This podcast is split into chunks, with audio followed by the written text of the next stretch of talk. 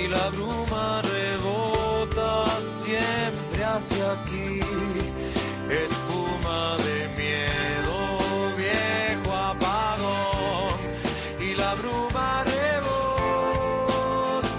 siempre hacia 9-4, buena hora para la columna de Gustavo Campana. Talleres Electrometalúrgicos Norte Sociedad Anónima para el pueblo de Munro siempre fue tensa, en Avenida Mitre y Manuel García. Fábrica de autopartes que se instaló en Vicente López en 1961. Propiedad de capitales argentinos y estadounidenses, con el 70% en manos del poderoso grupo Lockheed y filiales en Uruguay, en Chile y en Colombia. A principios de la década del 70, allí trabajaban 1.200 obreros que producían servofrenos, columnas de dirección y otros implementos para la industria automotriz. Desde 1976, 20 trabajadores de Tensa permanecen desaparecidos. El mapa del terrorismo de Estado le había entregado el área al personal del Departamento de Inteligencia 2 del Comando de Institutos Militares de Campo de Mayo y al Batallón de Inteligencia 601. El perímetro incluía otros 10 partidos de la zona norte, donde había una gran concentración obrera con alto nivel de organización política y sindical. Además, la empresa tenía un servicio de seguridad privada, Vanguard Sociedad Anónima, que producía informes para el servicio de inteligencia de la policía de la provincia de Buenos Aires. 15 de abril de 1976, 2 de la madrugada. El negrito Avellaneda y su madre Iris fueron arrancados de su casa en Munro por un comando integrado por hombres del ejército y la bonaerense. Los represores venían por Floreal, el papá del negrito, delegado de Tensa, pero logró escapar primero a la casa de su hermana y luego huir por los techos. La patota robó los jornales del matrimonio, un grabador, una filmadora, y después trasladaron a madre e hijo a la comisaría de Villa Martelli, donde fueron torturados. Iris, ¿qué pasó esa noche? ¿Qué pasó el 15 de abril de 1976?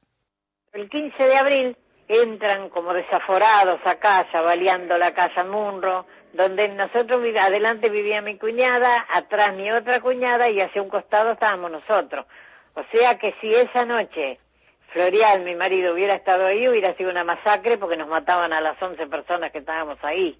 Pero este Florial pudo zafar y en represalia nos llevaron a los dos, al negrito y a mí. Las primeras horas de, del secuestro fuimos a la comisaría de Villa Martelli. ¿Y cómo supe yo que era la, la comisaría de Villa Martelli? Ah, el secuestro fue a las dos de la mañana, un ratito antes suena el teléfono donde un policía atiende y dice comisaría Villa Martelli, buenas noches.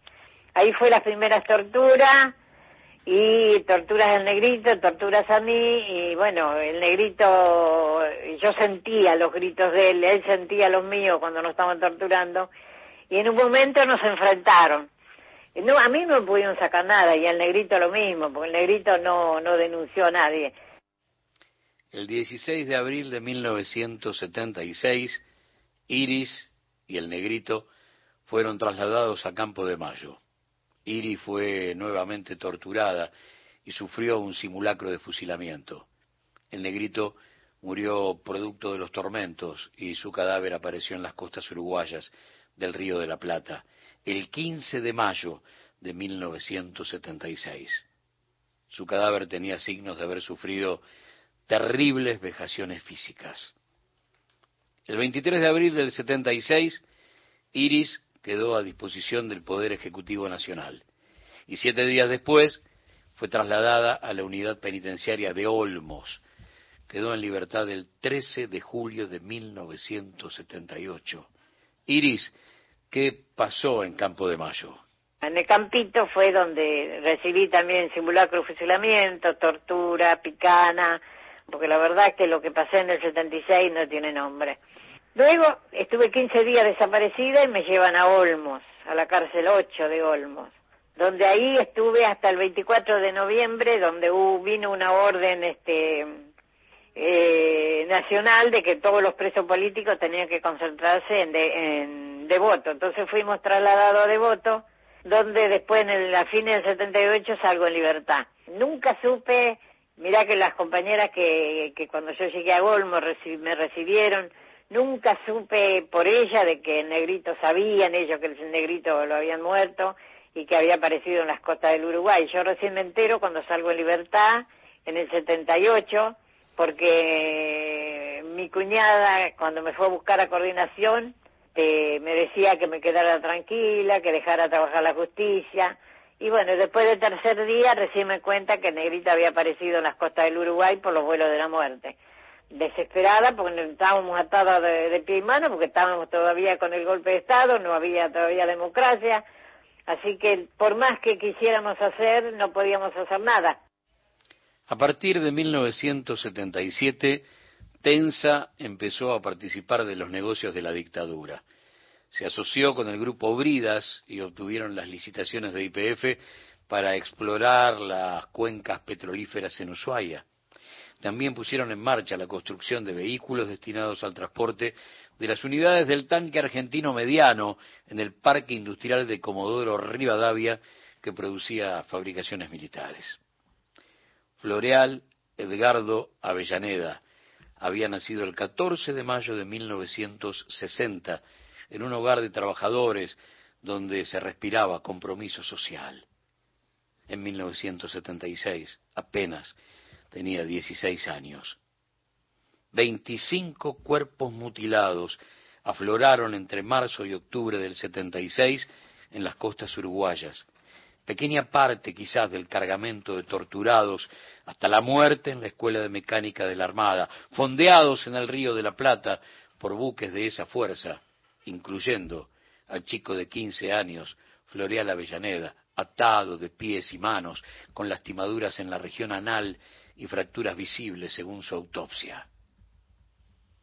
Firmado Rodolfo Walsh, carta abierta de un escritor a la Junta Militar, 24 de marzo de 1977. Vicente López tiene casi 390 desaparecidos y curiosamente es la capital del olvido. Casi el 80% formaban parte de las comisiones obreras del corredor industrial que abarcaba Villa Martel y Florida Oeste, Munro, Carapachá y Villadelina. En 40 años de democracia, la derecha que gobernó el municipio en distintos formatos se negó a crear una Secretaría de Derechos Humanos, casi 390 desaparecidos en 90 cuadras por 60. Hoy a las 10 de la mañana, hoy a las 10 de la mañana, 47 años después, la comisaría cuarta de Villa Martelli será señalizada como sitio de memoria. Y estará Iris, la única sobreviviente de esa trágica noche de abril del 76. Estará Iris, la madre del negrito. Estará Iris, la compañera de Floreal. Estará Iris, porque a pesar del dolor por la pérdida de su hijo, la tortura y la cárcel, Nada ni nadie pudo derrotarla. Estará Iris, porque con ella la memoria pelea en tiempo presente. Y estará Iris, porque el negacionismo del terrorismo de Estado no alcanzará jamás para terminar con el nunca más. Estará Iris, porque la apología de la última dictadura no pasará, ni ahora ni nunca. A las diez de la mañana, hoy, 47 años después, también estará el negrito Avellaneda.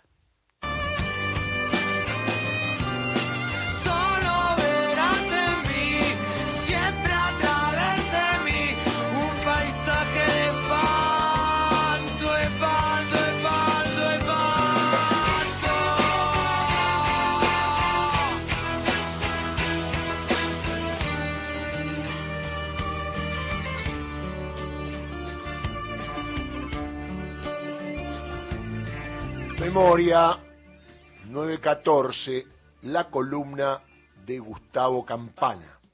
Segunda temporada. Por la radio pública. Temporada invierno. Nacional. Todos los climas. La radio pública. Todos los contenidos de la radio en nuestra web, radionacional.com.ar.